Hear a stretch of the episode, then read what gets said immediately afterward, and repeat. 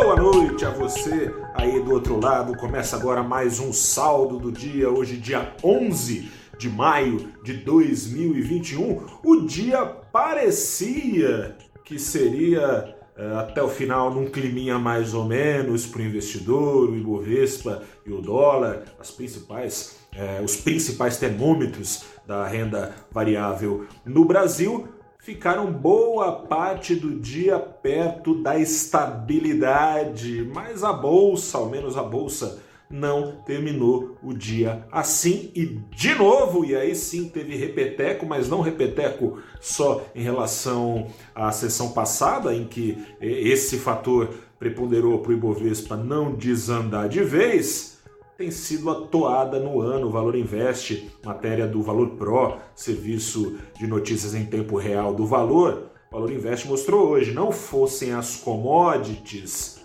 o Ibovespa magaria queda de 15% nesse ano. E por causa delas, hoje pegando no breu no final do dia, o Ibovespa fechou em alta de 0,87%, pouco a pouco vai se aproximando do patamar recorde batido lá na primeira semana do ano. Aliás, conferi aqui, tem um post-it aqui atrás desse celular, no nível no final do ano de 125.077 pontos. O Ibovespa fechou hoje o dia aos 122.964 pontos. Esse apetite ao risco nutrido essencialmente são as ações mais é, participativas na carteira teórica do Ibovespa, as ações de Vale, as ações de Petrobras esse apetite ao risco preponderante ajudou o dólar, que estava ali no 0 a 0, ameaçava subir, ameaçava descer, ameaçava subir, ameaçava descer,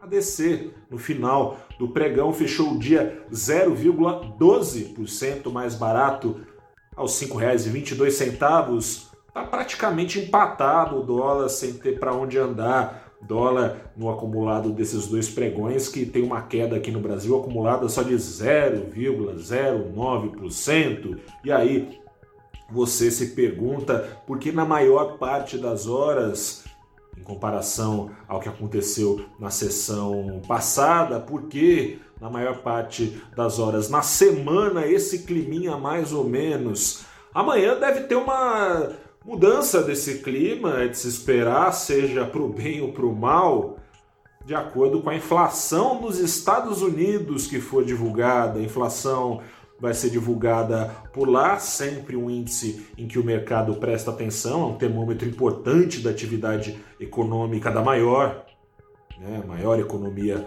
do mundo, mas ganhou ainda mais importância porque uma inflação muito acima do que se espera, muito acima dos 2% ao ano, já está um pouquinho, uma inflação assim pode indicar superaquecimento da economia americana e, portanto, antecipação do que vai acontecer cedo ou tarde, da alta dos juros de volta do patamar de zero atingido na crise e do fim da chuva de dólares praticada pelo Fed desde março do ano passado. Nesse mais de um ano, bolsas foram reconduzidas no mundo todo aos patamares pré-crise, muito em função dessa chuva de dólares, vai e volta, esse fluxo também tem pingado aqui no Brasil recentemente, esse fluxo puxando o Ibovespa para níveis acima do pré-crise. Pré-crise aqui no Brasil, o Ibovespa estava ali no 120, está um pouquinho acima desse nível de 120, de 120 mil pontos. Mas quando parar de pingar, é de se esperar realização forte, realização essa antecipada com maior força do que na véspera, principalmente no mundo todo, via ações de tecnologia. Foi esse o principal ralo pelo qual escorreu a torrente violenta, é, ignorante, é, absurda, cavalar de dólares na base dos trilhões e trilhões injetados nos mercados pelo Banco Central dos Estados Unidos. Aqui no Brasil também, é, enquanto a cena política não traz lá grande ânimo, né? Tem a CPI da Covid hoje. O... Aliás, o Brasil desceu num nível que, pela madrugada, hein? É, precisar de CPI para um agente de é, sanitário ir lá para falar e provar e dizer que cloroquina, remédio para malária, remédio para verme, que esses remédios não são eficientes numa terceira doença, Covid-19, que em pouco mais de um ano já matou milhões pelo mundo, precisar fazer uma CPI para isso é coisa de um país que realmente, olha, tá a níveis e níveis e níveis dos países mais desenvolvidos. Fora a CPI da Covid, tem o tratoraço, o bolsolão, né, um orçamento paralelo denunciado pelo Estadão, que seria usado para o governo conquistar apoio no Congresso, né? conquistar é, uma base eleitoral que o sustente, é, seria na casa de 3 bilhões de reais, boa parte deles, e daí o tratoraço, usados para comprar tratores rurais, em boa parte superfaturados, mais de 200% acima dos preços de tabela do governo, tudo isso num orçamento ali escondidinho, aquela, aquele modo à brasileira. Mas, apesar dessas incertezas, o investidor teve mais o que fazer, embora não tenha, embora essas incertezas mantenham o mercado é, brasileiro sem ter como se descolar dos mercados lá fora, investidor também teve é, oportunidade de tentar tirar algumas incertezas da frente em relação à política monetária, ao ritmo de alta dos juros em curso aqui no Brasil e também, não só porque a ata da última reunião do Copom, do Copom foi divulgada, mas também porque dados recentes, mais atualizados sobre a inflação em si, sobre a alta do custo de vida aqui no Brasil, foram divulgados. A ata do Copom, aliás, trouxe uma obviedade, falou que conforme a Selic siga subindo e subindo e subindo é, sucessivamente, será entregue a meta de inflação. Isso é um pouco óbvio, né? O que não está nada óbvio,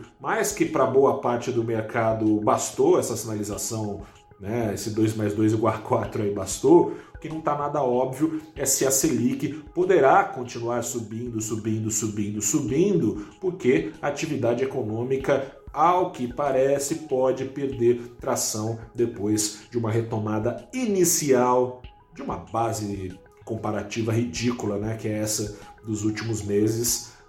Passado essa, essa, essa descompressão da mola e a mola voltando ao seu tamanho, talvez essa mola de crescimento não tenha como continuar crescendo, tem produtividade afetada no Brasil, coisa e tal, já não era lá essas coisas, né? não crescia desde a década de 80, é de se imaginar que as avarias da crise não permitirão que ela continue crescendo.